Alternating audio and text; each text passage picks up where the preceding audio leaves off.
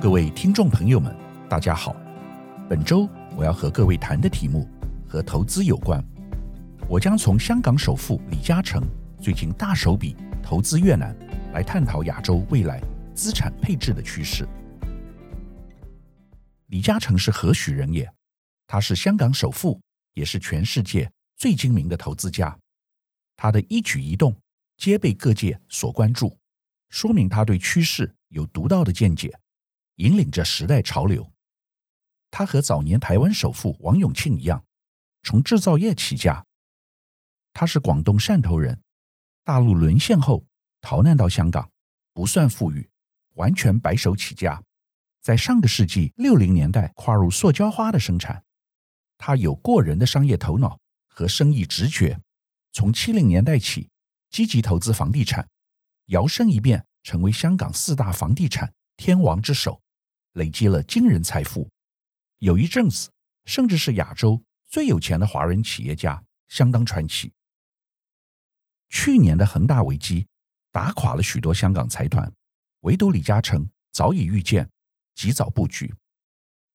李嘉诚不同于香港其他财团的地方在于，他能够积极转型，跨地域、跨领域，总在下一个趋势发生前超前部署。这种功力。无人能及，即便是跟台湾企业家如富邦集团蔡明忠相比，也毫不逊色，有过之而无不及。所以大家都称呼李嘉诚为“李超人”。我先来分享给大家，李嘉诚在越南做了什么布局。最近，李嘉诚透过旗下的香港上市公司长实集团和越南当地的合作伙伴万盛发集团。一起拜见胡志明市市长，商讨未来在胡志明市的投资事宜。整个投资计划高达八百亿美元，请注意，这不是八百亿台币，也不是八百亿越南盾，而是八百亿美元，等于是二零二一年台湾 GDP 的四成。这是多么惊人的数字！那李嘉诚在越南究竟要做什么呢？不是像鸿海和台湾电子企业。去那边盖工厂，而是要将胡志明市定位为金融和科技的战略中心，在最短时间内注入大量资金，引进高端房地产项目，涵盖住宅、办公室、商业中心和娱乐商城等业务。而这正是李嘉诚最擅长的领域。除了金融和房地产领域之外，未来长实集团也会关注基础建设投资，如同几年前。他在英国伦敦投资基础建设一样，台湾人一般对于这则新闻没有什么特别深刻的感受，因为李嘉诚来自香港，而香港已成为中国的一部分。台湾对于和中国相关的新闻，通常都不会特别有兴趣。但如果我告诉各位，这和未来十年的投资和资产配置有极大的关系，相信你就会特别注意了。台湾人讲来讲去就是科技股和护国神山台积电。不过今天美国科技股已开始向下调整，虽然还不至于崩盘，却不乐观。两周前我在节目中曾经和大家分享过原因，各位如果有兴趣，可以往前收听第六十集。美国联准会主席鲍威尔最近接受采访时表示，后悔升息太晚。如果有完美的先见之明，美国联准会应该更早一点提高利率。现在已经清楚看到了趋势，今后将不遗余力降低通货膨胀，使用政策工具让经济回到价格稳定的轨道上。市场因为通膨预期呈现高度的悲观与紧张，科技股首当其冲。过去。大家看好的尖牙股 FAN 跌了二十趴左右，女股神伍德重压高风险科技股，但过去一年他的基金表现奇差无比，远远落后大盘。在这个背景下，亚洲股神李嘉诚大手笔前进越南，就特别值得台湾的投资朋友关注。如果各位还是没有听得很懂，我再来给您分析李嘉诚过去跨地域、跨领域的。投资成功案例，相信您会更加了解。首先我要说的是李嘉诚脱亚入欧，或者讲得更精确一些，脱中入英的传奇操作故事。李嘉诚靠着政商关系，于上世纪九零年代在中国各大城市裂地盖大楼，许多是指标性建筑，如北京天安门附近的东方广场。但自从二零一三年起，尽管全市场还在大力看好中国房地产的前景，他却逐步开始出脱。刚开始时，每一两个月卖一栋楼，后来越卖越多，大家开始觉得不对劲，质疑李嘉诚是不是要离开？不要让李嘉诚跑了。但李嘉诚老神在在的表示：“我不想跑，也不会跑。事实上，我就算想跑，也跑不了。”但事实是，李嘉诚真的跑了。他开始大幅将资金转进英国，把一半以上的财产出海，投资领域涵盖电信、电力、水利等公用事业。伦敦基础建设几乎都是他投资的，最鼎盛时期投资金额曾高达四千亿美元。因此，英国媒体说，李嘉诚买下了半个英国。但是从英国脱欧以后，英国地位一落千丈，伦敦不再是欧洲唯一金融中心。李嘉诚随即开始逐渐抛售他在英国的资产，包括电信产业的英国电信发射塔以及电力基础建设的配电业务。根据三月初媒体报道，长实集团以现金七点二九亿英镑。出售瑞银集团 UBS 英国总部的大楼。长实集团是在二零一八年以十亿英镑购入这栋指标性的大楼。去年十二月，最早传出求售消息时，作价十二点五亿英镑，但最后认赔杀出。李嘉诚投资瑞银伦敦物业的时间不过三年，现在却认赔杀出，这其中。有非比寻常的意义。当股神如巴菲特或李嘉诚做方向性的资产配置，却认赔杀出的时候，投资朋友一定要高度警觉。这带到了一个风向问题：为什么李嘉诚要这么着急的抛售英国资产？答案是俄乌战争。俄乌战争开打至今已快满三个月，不仅俄乌两国。受到重创，整个欧洲也是大输家，因为欧洲大部分国家，尤其是德国，需要依赖俄罗斯的能源，短期内无法顺利转型，找到替代油源，因此，这对于欧盟国家今年以及未来两年的经济成长率将造成很大的影响，而这个影响将涵盖整个欧洲，而且是长期的。虽然英国。已不再是欧盟的一份子，但英国在脱欧以后表现比欧盟其他国家更差，可想而知，风险更大。在这个背景下，李嘉诚现在所做的布局可以称为脱欧反亚，也就是把英国的资产卖掉，重新寻找下一个可以大片投资的标的，而他所选定的地区正是越南。请注意。我讲的关键字“大片”，意思就是不只是单一一个项目，而是许多个项目。这将会造成整个市场投资水位的提高，以及价格的大幅提升。李嘉诚在英国投资四千亿美元，现在宣布投资越南八百亿美元。就算李嘉诚还有一半的资金留在英国，但搬回亚洲的钱将高达两千亿美元。是八百亿美元的二点五倍，你看这有多惊人？现在才不过是刚开始，This is just the beginning。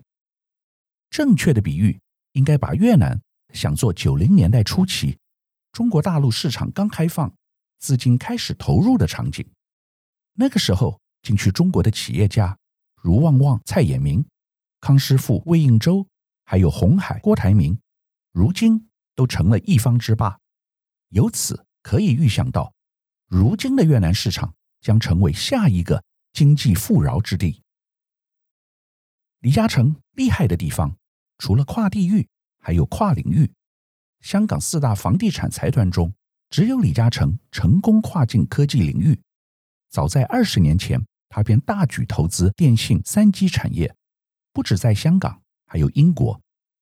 另外，过去几年最热门的互联网新创企业，从生技、AI、电动车和清洁能源，都有李嘉诚投资的影子。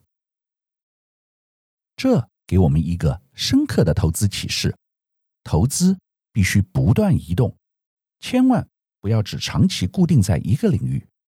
你看股神巴菲特，以前不碰科技股，现在却成为苹果最大股东，赚了几百亿美元财富。此外，今年以来，巴菲特靠石油股积蓄发财，靠着雪佛龙和西方石油两只股票。赚得丰厚回报，什么 ESG 气候变迁的投资原则摆一边，毕竟姜还是老的辣。我们再看回越南的经济数字，越南今年首季 GDP 增长率已达五点零三趴，而且不像台湾现已脱离疫情危机，胡志明市车水马龙，一片经济繁荣的景象，好似上个世纪九零年代初期的上海一样。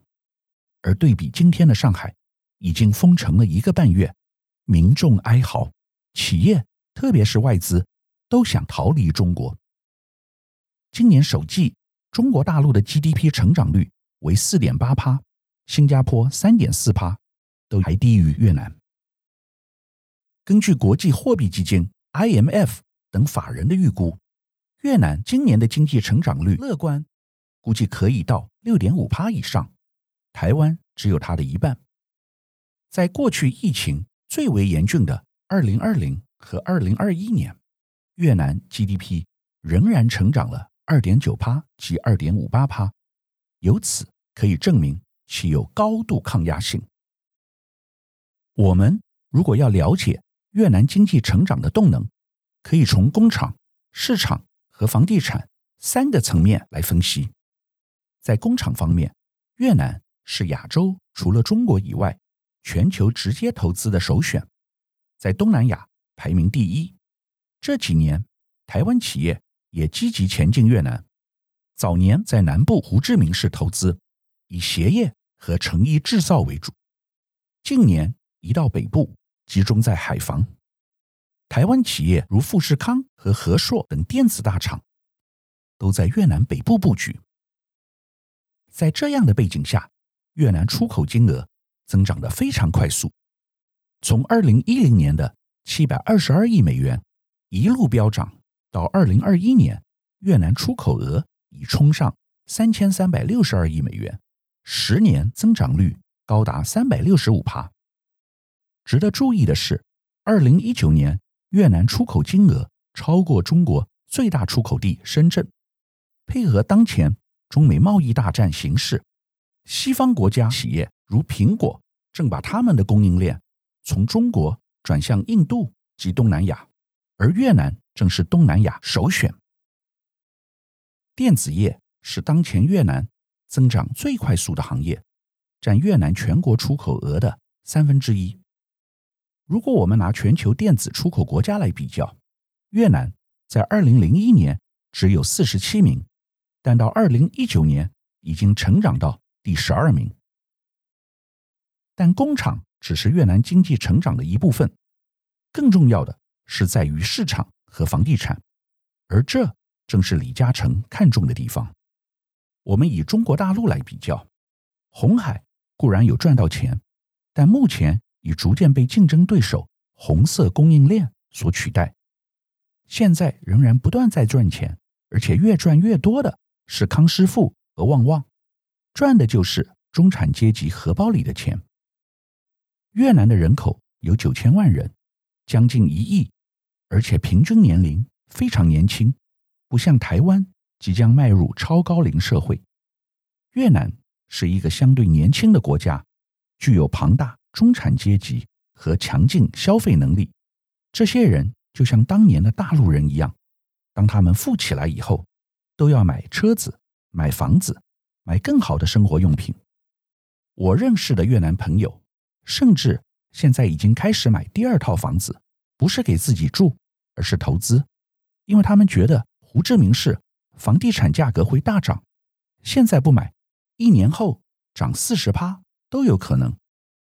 胡志明市的房价每年都有两成以上的涨幅，去年虽然有疫情，但仍上涨了约十五趴。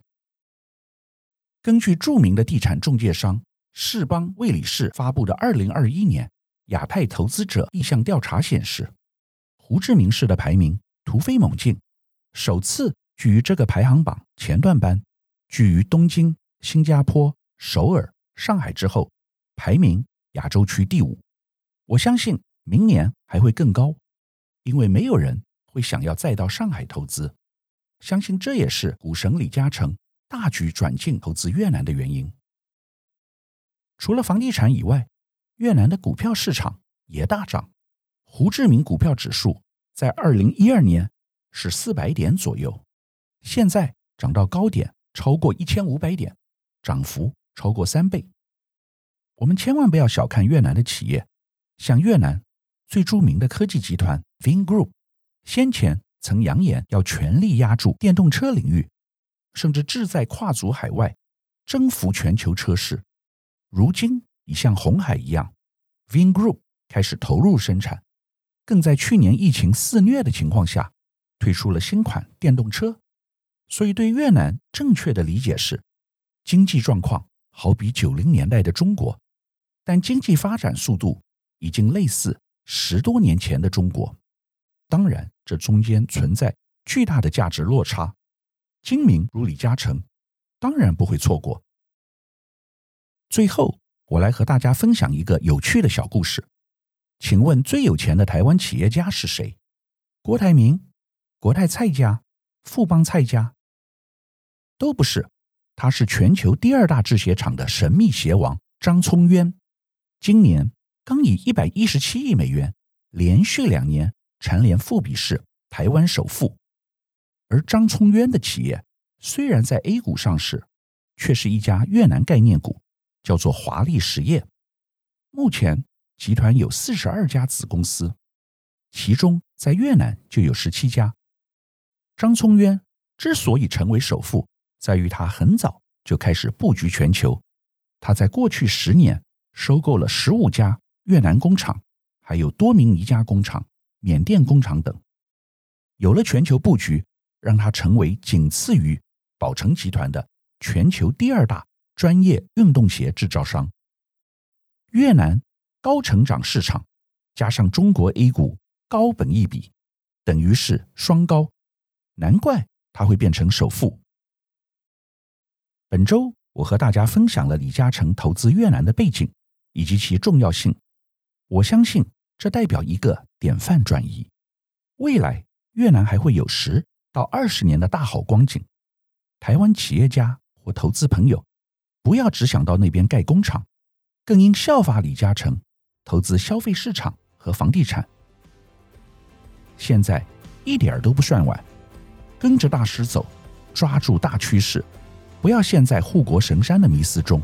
你会发现，投资的世界其实还是存在有明日之星。以上是本周我为您分享的趋势，感谢收听奇缘野语。如果喜欢我的分享，希望大家能够订阅、下载，以后直接收听我们的节目。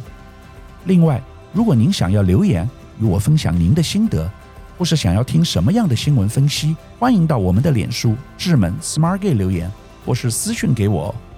欢迎大家推荐给你的亲朋好友们，邀请大家一起收听。那我们下集再见喽，拜拜。